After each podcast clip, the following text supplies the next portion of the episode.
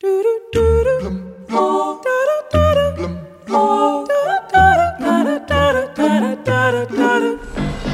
you read Time each week, you know more. You understand. Time flies and you are there. Time cries and lets you care.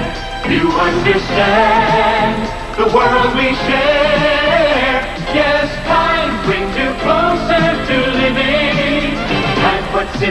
Time é um acrónimo que significa The International Magazine of Events.